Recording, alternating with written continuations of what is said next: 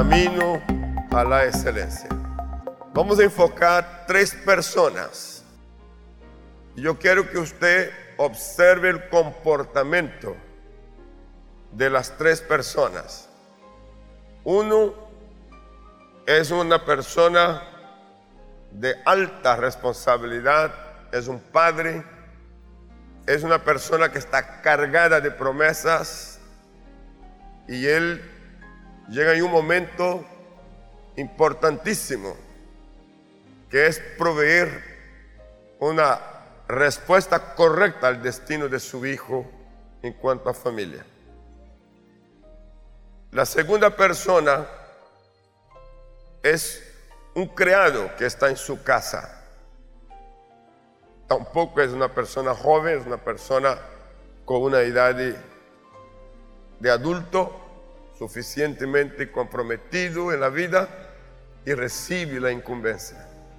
Y la tercera persona va a ser una mujer que luego la vamos a conocer de manera muy especial. Quiero definir que la excelencia es el objetivo a ser alcanzado en la vida de cualquier persona que no quiere ser ordinaria.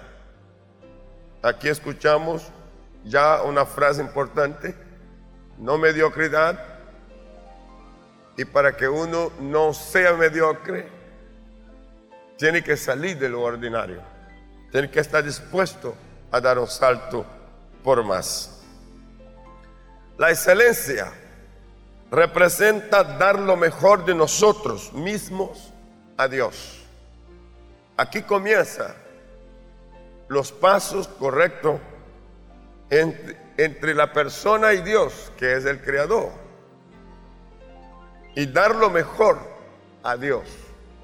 Una mujer que tiene gratitud al Señor Jesús y viene a Él con un vaso de perfume y parte su vaso de perfume y derrama sobre el maestro. Dice el crítico Judas que este perfume valía 300 denarios. Es equivalente a un año de trabajo. ¿Cuánto valor además sentimental y aprecio podría haber para María por este perfume.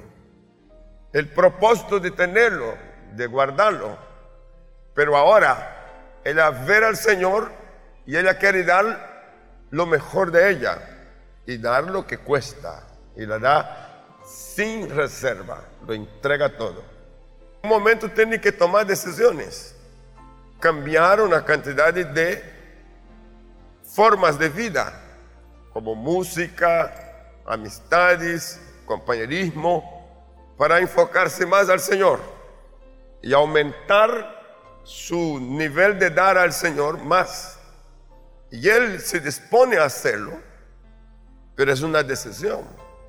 Y en esta decisión, cuando lo hace, ya usted vio el resultado.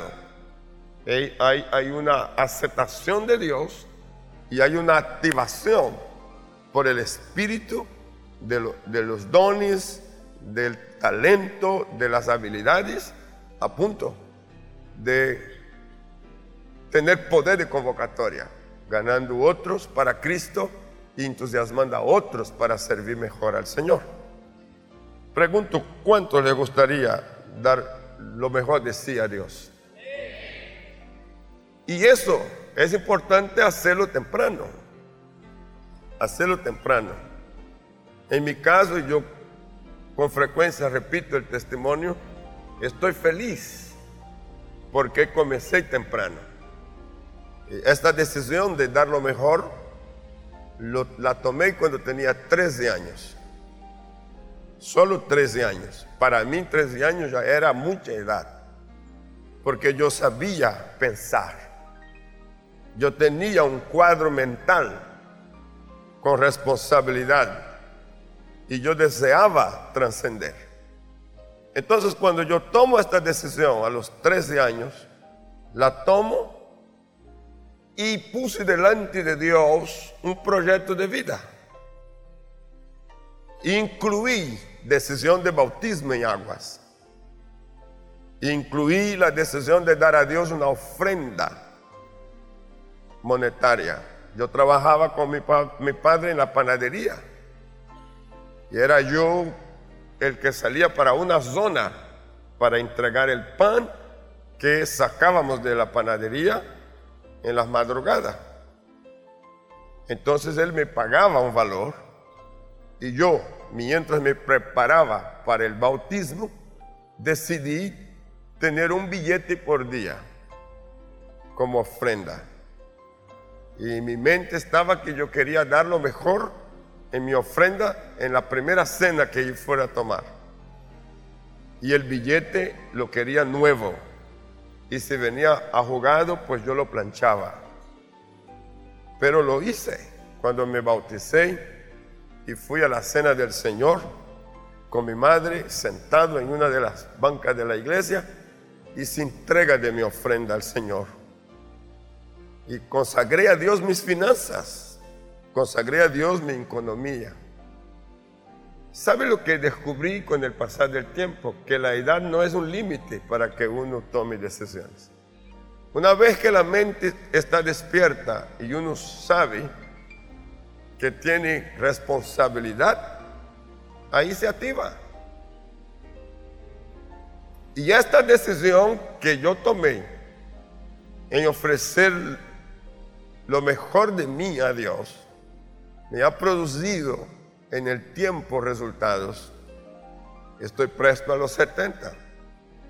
Pero siento que no he perdido ni un solo día de mi vida. Ni un solo día.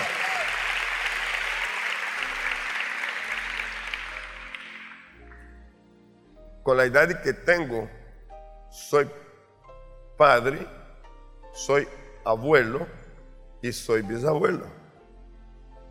Con la edad que tengo he alcanzado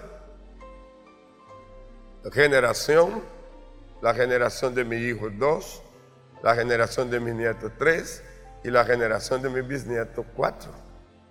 Ya estoy enlazado con cuatro generaciones. Aló. Y si Dios me da vida, y espero que así sea, lo que quiero enfocar a usted es que la decisión, cuanto más temprano se toma correctamente, cuando la entrega a Dios se hace lo más temprano posible, de manera dándole a Él lo mejor, los resultados serán lo mejor. Bien, entonces, te invito a que seas parte del grupo de los que comienzan temprano. Dije, seas parte del grupo de los que comienzan temprano. Para caminar con excelencia es necesario definir algunas actitudes. ¿Y qué actitudes hay que definir? Llevar a serio cada elección que se hace. Dije, llevar a serio cada elección que se hace. Entonces aquí vamos a ver los personajes que nos ayudan a cómo llevar a serio una, una elección. Y dijo Abraham a un criado suyo, el más viejo de su casa, que era el que gobernaba en todo lo que tenía, pon ahora tu mano debajo de mi muslo. Aquí está pidiendo él un juramento, está pidiendo un compromiso. Nuestra vida es el resultado de las elecciones que hacemos cuando estas son hechas con base en valores que orientan la vida. Quiero que observe el lenguaje que estoy usando. Nuestra vida es el resultado de las elecciones que hacemos cuando estas son hechas con base en valores que orientan la vida. cuanto más altos sean los valores, mejor será el resultado. Cuando se trata de una elección en tan alto nivel, es necesario elegir personas igualmente de excelencia. Entonces, Abraham tiene que elegir para su hijo, como la cultura en este tiempo, la esposa. Y él para tomar la elección necesita primero escoger una persona, elegir a una persona que haga este trabajo. Y él no puede elegir cualquiera, pero a, pensar en los que él tenía disponible, buscó lo mejor. ¿A quién buscó él? Lo mejor. Tenía que buscar a alguien que tuviese un nivel de excelencia en el grupo que él conocía. Y lo encontró. Elige el mejor de sus siervos y el de más alta confianza. ¿Sabe cuando uno va a asignar tareas? Tiene que buscar gente de alta confianza. Toda elección relevante debe ser orientada por los principios de la palabra de Dios. en la familia y requiere juramento. Estos principios que está en la familia. Y él quería que su, su hombre escogido hiciera juramento. Mire el tipo de juramento. Y te juramentaré por Jehová, Dios de los cielos y Dios de la tierra, que no tomarás para mi hijo mujer de las hijas de los cananeos, entre los cuales yo habito. Él está pidiendo a su creado a que observe la línea de valores que está siendo defendida. Y si va a reunir a su hijo con una mujer, se va a formar una familia que está bajo promesas de Dios. No puede ser cualquiera, dice. Usted sabrá escoger. Ahora, el tema aquí es que otras naciones estaban contaminadas por brujerías, hechicerías, prácticas que abominaba a Dios. Y Abraham quiere asegurar que la persona que va a ser traída no venga de este tipo de ambiente. Él quiere asegurar. Y encomienda con juramento. Eh, primero quiero resaltar a Abraham en la elección tanto de la persona como para la tarea o la tarea. Déjame decirte que eso tiene un grandísimo valor en cualquier vida, en cualquier persona, en cualquier familia, tiene un grandísimo valor. Por eso, cuando tomamos decisiones, no puede ser hecha en arrebato, no puede ser hecha a la ligereza, no puede ser hecha por una motivación emocional. Tiene que haber tiempo para pensar, tiene que haber tiempo para la persona eh, tener el cuadro correcto antes de tomar la decisión o hacer la elección a mí me ha servido muchísimo poner en práctica eso. Y me muevo en muchos escenarios. Y los escenarios pueden ser diferentes, pero el principio es el mismo. En lo personal, yo, esta, esta, esta, este principio de pensar, de analizar, de enfocarme así de extraordinario, en mi relación con Dios, en mi búsqueda del conocimiento de Dios, en mi decisión de seguir mejorando. Yo no me detengo, decidí no detenerme y avanzo y quiero estar actualizado en la manera posible para poder seguir sirviendo mejor. Luego, tengo un cuadro o un escenario, podríamos llamar así, que es familia. Mi condición de esposo, mi condición de padre, mi condición de proveedor de mi casa. Pero igual, luego vengo al punto del ministerio. Entonces entro en otra esfera de acción, ministerio, iglesia. Vivo rodeado de gente. Aquí y afuera, por donde voy, hay gente. Mantener este nivel de relaciones y, mantenerlo de forma sana, no permitiendo que haya gancho ni arandela. ¿Mm? No, no permitiendo que otros me programen y me reprogramen. No. Yo tengo que tener mi autonomía y saber cuándo es que yo debo moverme, en qué dirección y con quién. Eso no lo entrego a nadie. Dentro de esto que se llama relación, comenzando con familia y con todo lo que se forme amistad, una decisión personal, ser feliz. Y no permitir que otros decidan por mi felicidad. Esta es una decisión mía. Las demás personas pueden contribuir en el grado, en momentos que me proporcionen felicidad, más felicidad, pero no decidir. No decidir, esto es mío. En la relación del, del saber, de actuar, como el oficio es hablar, predicar, ministrar, enseñar, Rehuso subir al púlpito para decir tontería.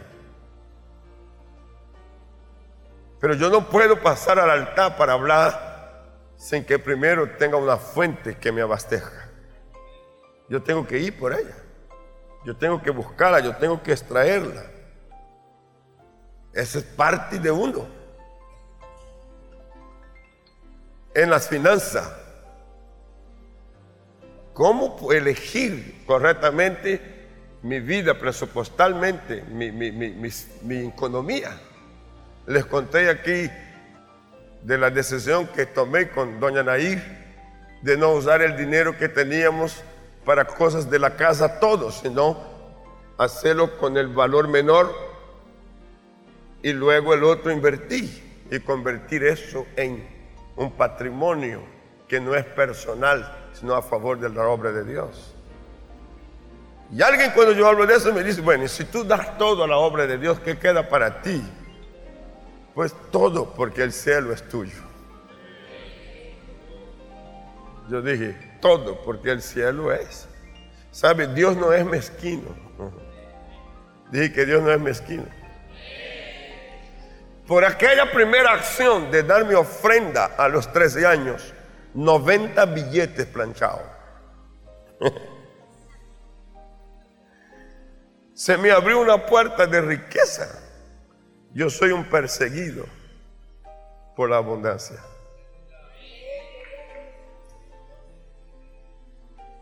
Algunos están pensando.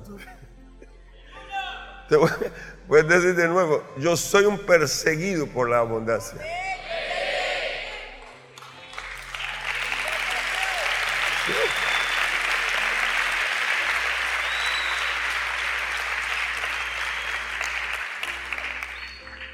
A mí no me falta nada. Y cuando en algún momento me faltó, entendí que era transitorio.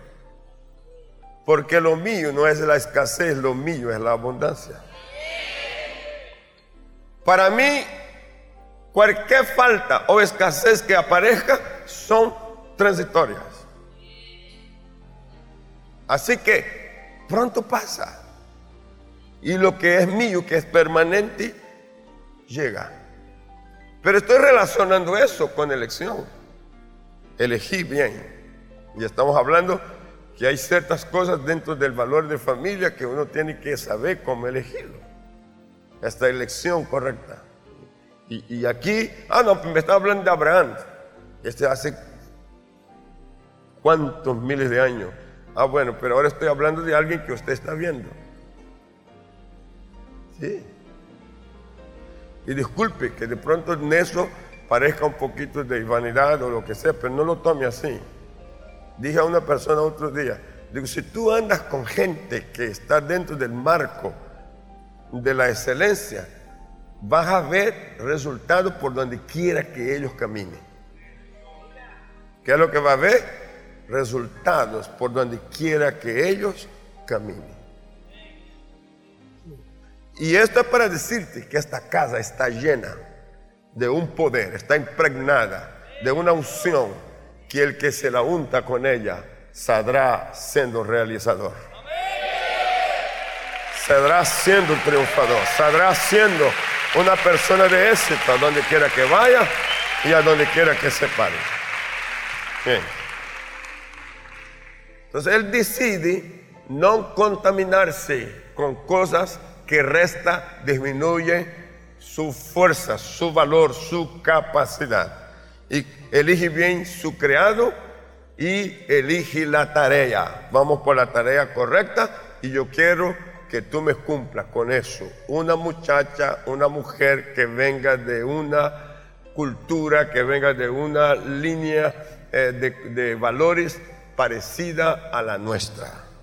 Ahora bien, llevar a serio el compromiso. ¿Lleva qué?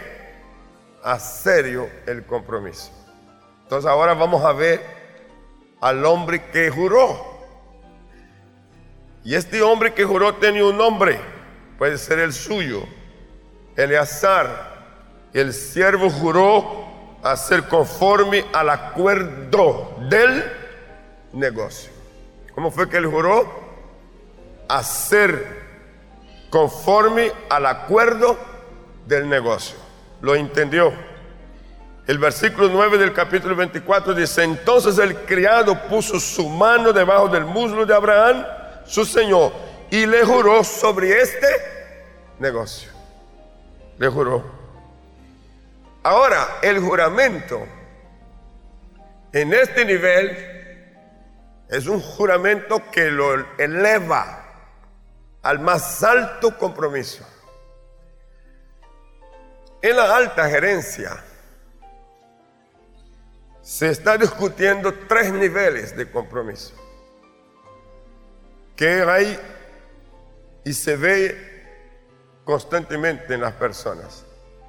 El primer nivel, los que están poco comprometidos. El segundo nivel, los que están adecuadamente comprometidos. Y el tercer nivel, los que están peligrosamente comprometidos. Ahora, ¿cómo reacciona el grupo o los grupos en su, en su, en su nivel? En el primero, poco comprometido. La persona busca excusa una tras otra para no aceptar compromiso. Las personas, cuando se ve confrontada con algo que le desafía, inmediatamente rebaja el valor de la conversación, del diálogo, lo lleva en juego, saca chistes, te busca broma, cualquier cosa para que no haya un compromiso serio. Es difícil sacar un compromiso serio con ellos. Y los encontramos constantemente. En la empresa eso es constantemente. El, el no compromiso. En la iglesia se ve con, constantemente. Pero el segundo, son personas que aceptan el compromiso. Asume el compromiso como Eleazar. Solo que pone un, un techo. Hacer lo que se les mandan hacer. Ellos funcionan dentro del orden que les, que les entrega o que reciben. Hacer la tarea como les fue dicha. Si se trata de trabajar, cumplidor de horario. Si hay que entrar a las 8, a las 8 está ahí. Y si hay que salir a las 5, a las 5 está listo para salir. Y dentro de este horario, lo que se le mandó hacer, lo hace. Pero no espere que haga nada más de lo que se les mandó hacer. Ellos no son capaces de levantar una silla si no está dentro del orden del hacer. Ellos no son capaces de levantar o barrer o limpiar si, él, si requiere. Eso no es mi trabajo, esta no es mi tarea, eso no es mi responsabilidad. Pero la que se le asigna, Él lo hace. A estas personas, de acuerdo al contrato que haga con ellas, se cumple al pie de la letra. Pero no cuente más. El tercer grupo son los que se activa con el compromiso a punto de que va por encima. No hay horario, no hay, no hay medida, él va por la tarea y más, siempre más. Los que observan los temperamentos dicen que las personas entre coléricos y sanguíneos son los más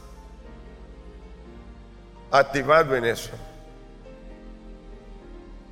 Y el grado de compromiso es tan alto que olvida de la casa, de la familia. Y aún en la vida espiritual llegan a amar más la obra de Dios que el Dios de la obra. Sí, porque está altamente activado.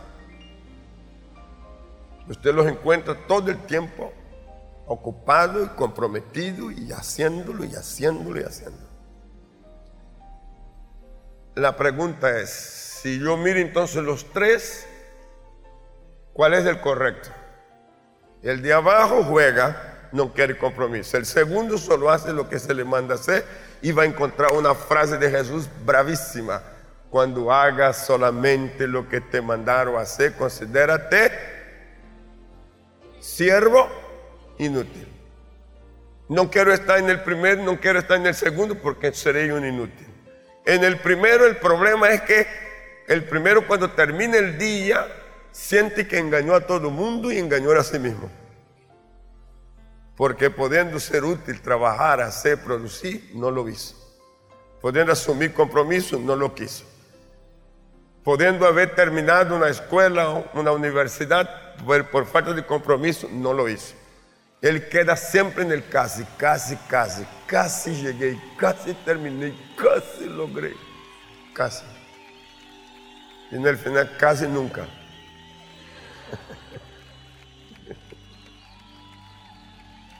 El problema aquí es el peso de conciencia, de que la persona sabe que está pasando por la vida. Los días, los años se van. Y él no, no, no cuadra, no siente que su vida logra resultados que valga Acabas de oír una palabra de nuestro pastor y misionero José Satirio dos Santos. Somos Centro Cristiano, una plataforma misionera a las naciones hace más de 40 años. Suscríbete ya a nuestro canal de YouTube Iglesia Cúcuta y no te pierdas de las bendiciones que Dios tiene para ti. Juntos podemos seguir haciendo misiones. Con tu oración y generosidad podemos llegar más lejos. Si deseas unirte, da clic en el botón donar identificado con forma de corazón. Bendiciones.